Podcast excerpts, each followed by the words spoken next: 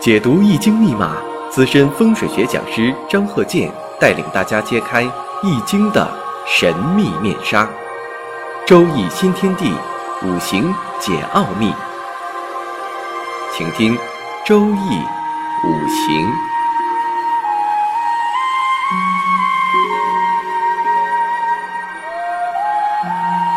上山微电台荣誉出品。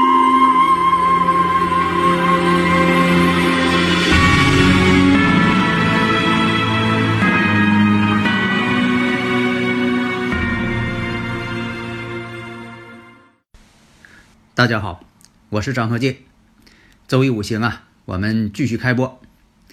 下面呢，我们还是按照惯例讲一下这方面的一些例子，然后呢进行讲解。我们看这个坤兆，女士，癸酉、乙卯、辛卯、己丑，大家一听，全阴，全阴的生日五行。有的听友朋友问呢。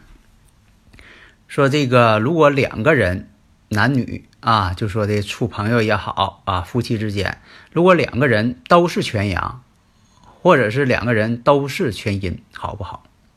古人呢有这个经验，如果是这个人是全阴，最好对方呢是全阳；如果这个人是全阳，最好呢对方呢是全阴。大致呢是这么一个讲法，但实际上吧，你还得看一下生日时辰的组合。你不能说不看组合就看说的阴配阳，阳配阴，啊，这也是太笼统的。那么在以前呢，我也讲过，全阴或者是全阳属于孤独之命。那这个生日五行我们看一下，实际上呢，这个生日五行啊，这位女士，癸酉、乙卯、辛卯、己丑，全阴，而且呢，生日呢，大家不知道发现没有？阴差阳错日，而且呢，年上有金，跟月跟日两卯冲一酉。年上我们看透出食神，时上透的偏印。但是这个生日五行呢，他本人呢有子女，只是说呢早年离异，一直到五十三岁，在这之前，他一直是。单身一人，自己有孩子，但是总是这个很孤独，自己过日子，带孩子过日子。这个生日五行说一下啊，不要把它当成九三年的，那你可大错特错了。这个是一个年龄很大的，如果你要把它当成九三年的呢，他肯定没有五十三岁。现在呢，都已经八十五岁了。我们只是说研究这个命例，因为过来人呢研究的时候呢，他本身数据呀更丰富，这样更能说明问题。如果说你要是刚出生的小孩儿，你要讲说孤独之命，那他人生还没有经历，也没法去证明他未来是不是这样，说服力不强。所以呢，用过来的人，这样呢，我们在讲的时候呢更有说服力。那么在他五十五岁的时候。丁卯年，丁卯年，找了一个比他小呢二十六岁的这么一个男士，在一起生活。因为啊，在他这个五十三岁的时候，进入了辛酉大运，在这之前呢是庚申大运。进入辛酉之运之后，那么他这个孤独呢将被冲开，变成了两酉冲两卯，两两相冲。以前我也讲过，我说这个。冲的越多，事儿越多，力量就越大。不是说的这个啊，卯酉相冲，多了一个卯就不冲，那照样冲，冲的更厉害。另一个呢，我想说一下啊，你像咱们这个四柱的排法，有现在我们通常用的，你像说从左开始，我念啊，癸酉、乙卯、辛卯、己丑，这个呢是。分别为年月日时，从左开向右开始念，就正常的，就像我们写字似的啊，从左向右。还有一种排法呢，是台湾版的。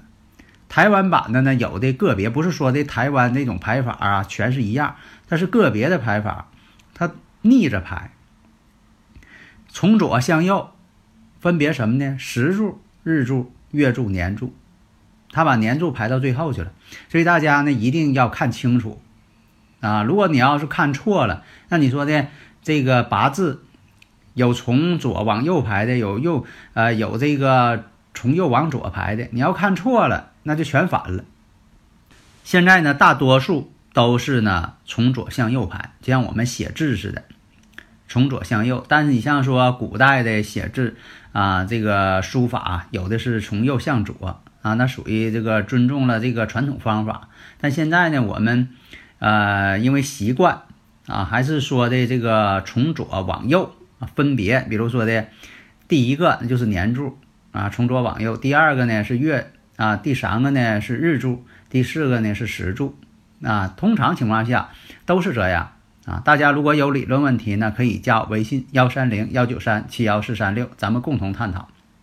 那么我看一下这个生日五行，这个人呢，外表啊比较冷艳，因为什么呢？你像有这个食神生财的人，特别是有食神的人，还是比较有情调的人。你像我讲过这个食神啊，带伤官嘛，很多都是懂艺术的。还有这个食神有伤官的，还有这个说话声音还好听的，特别女士。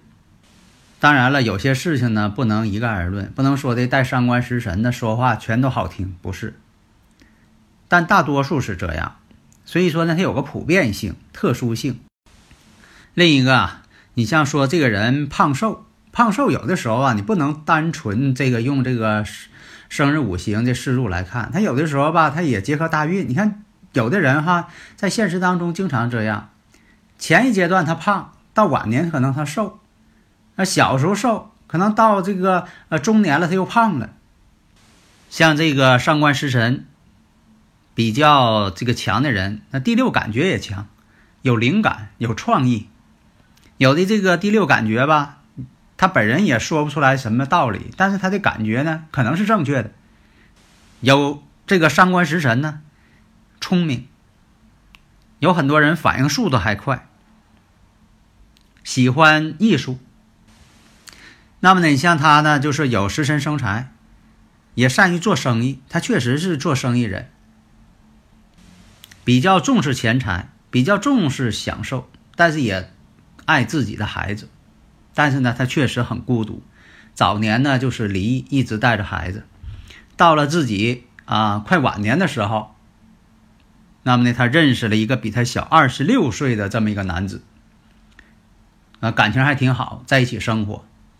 而且呢，孩子呢也非常理解他的母亲，啊，所以说呢，孩子呢也不反对他母亲。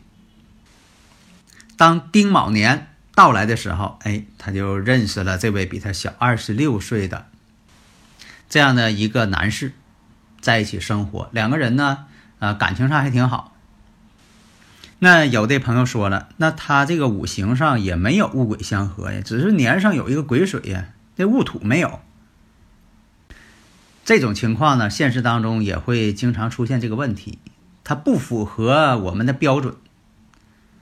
你像这个，我经常讲啊，你像这个用真太阳时，啥叫真太阳时呢？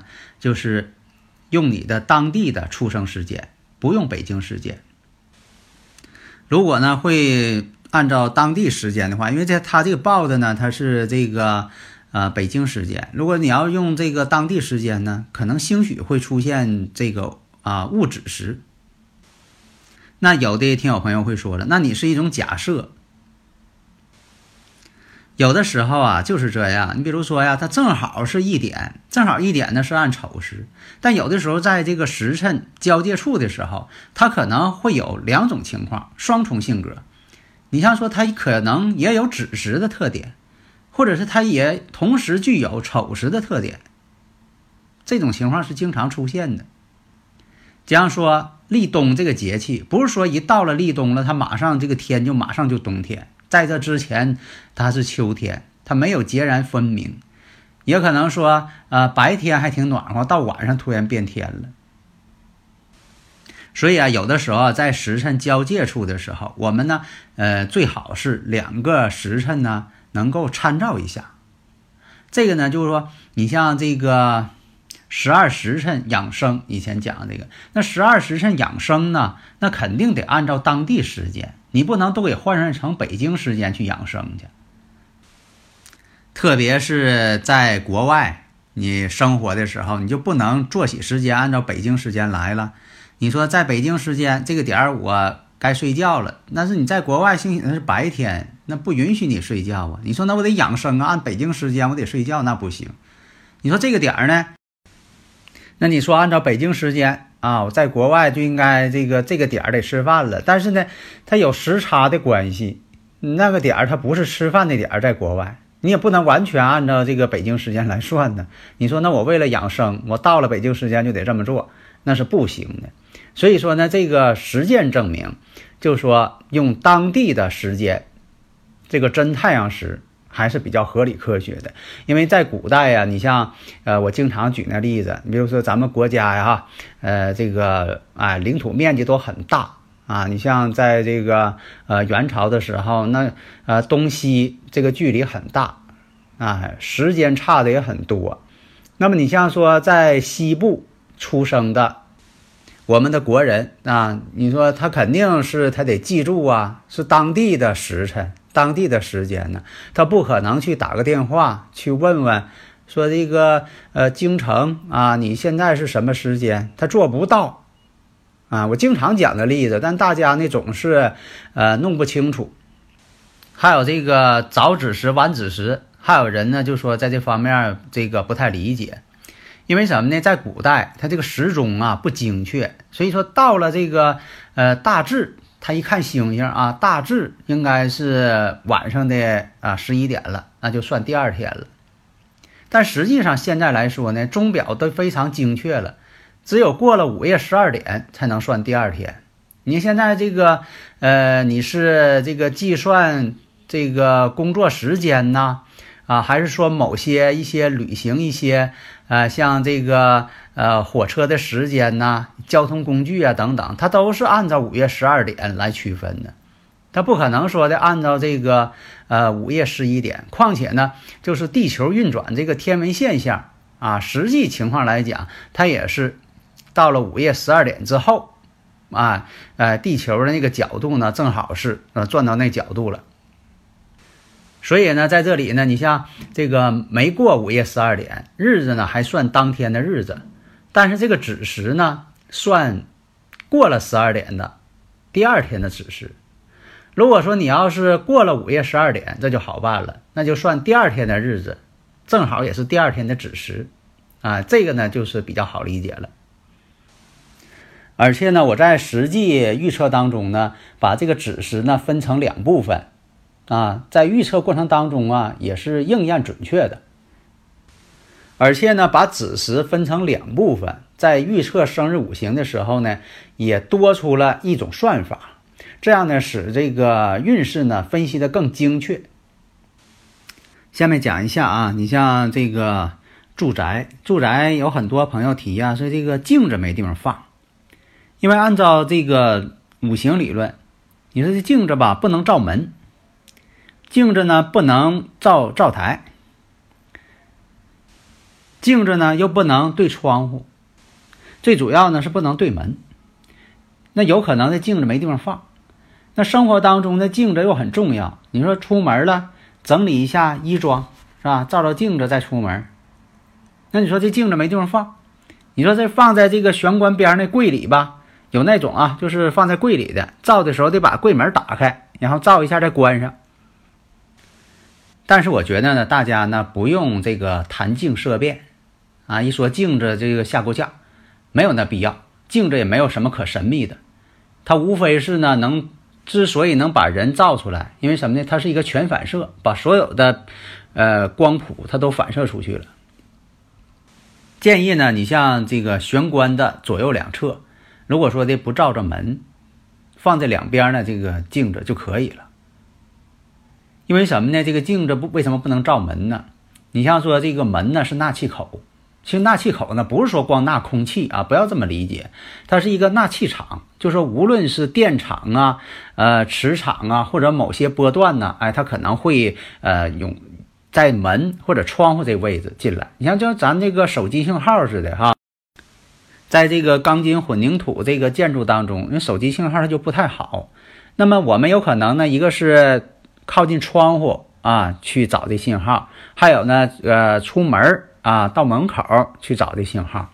为什么这么做呢？就因为这个门跟窗户呢，它能透过这方面的电磁波。所以呢，这个电磁波呢，就是场，就是气。在古代这个中国字啊，这个气它不是我们这个空气啊，它是一个看不见的东西，叫气。那么说呢，我们说这空气，古人叫什么呢？古人管这空气叫风，所以叫法不同。所以呢，这个窗户和门，你要是正对着这个镜子呢，那么呢，就有可能呢，把这个我们所需要的好的这个呃频谱都给反射出去了，它没进来。但是有的朋友说了，那我呃是想建造一个练功房。啊，还有或者是给家里边安一大面镜子啊，因为家里边有小孩呢学舞蹈，还有这个教室有这个舞蹈教室的贴一大墙镜子，这可以不呢？这个呢，如果说按照这个方位啊，必须得按照方位拿罗盘测一个好的方位。如果这个房间这个坐山朝向，这个位置呢方位可以，咱们呢也可以考虑呢说，呃，在这个练功房里边加个镜子。啊，自己一边练跳舞或者是练瑜伽，看着镜子，这也未尝不可。关键是什么呢？要找好方位啊。所以说呢，讲究一定要啊，这个用罗盘测一下这个方位，如果好啊，那这个事儿呢就可以去做，不是说的呃绝对不能做，是吧？所以说讲究呢，讲究科学，不要说的总是死规矩那么做，是吧？好的，谢谢大家。登录微信，搜索“上山之声”或 SS Radio，关注上山微电台，让我们一路同行。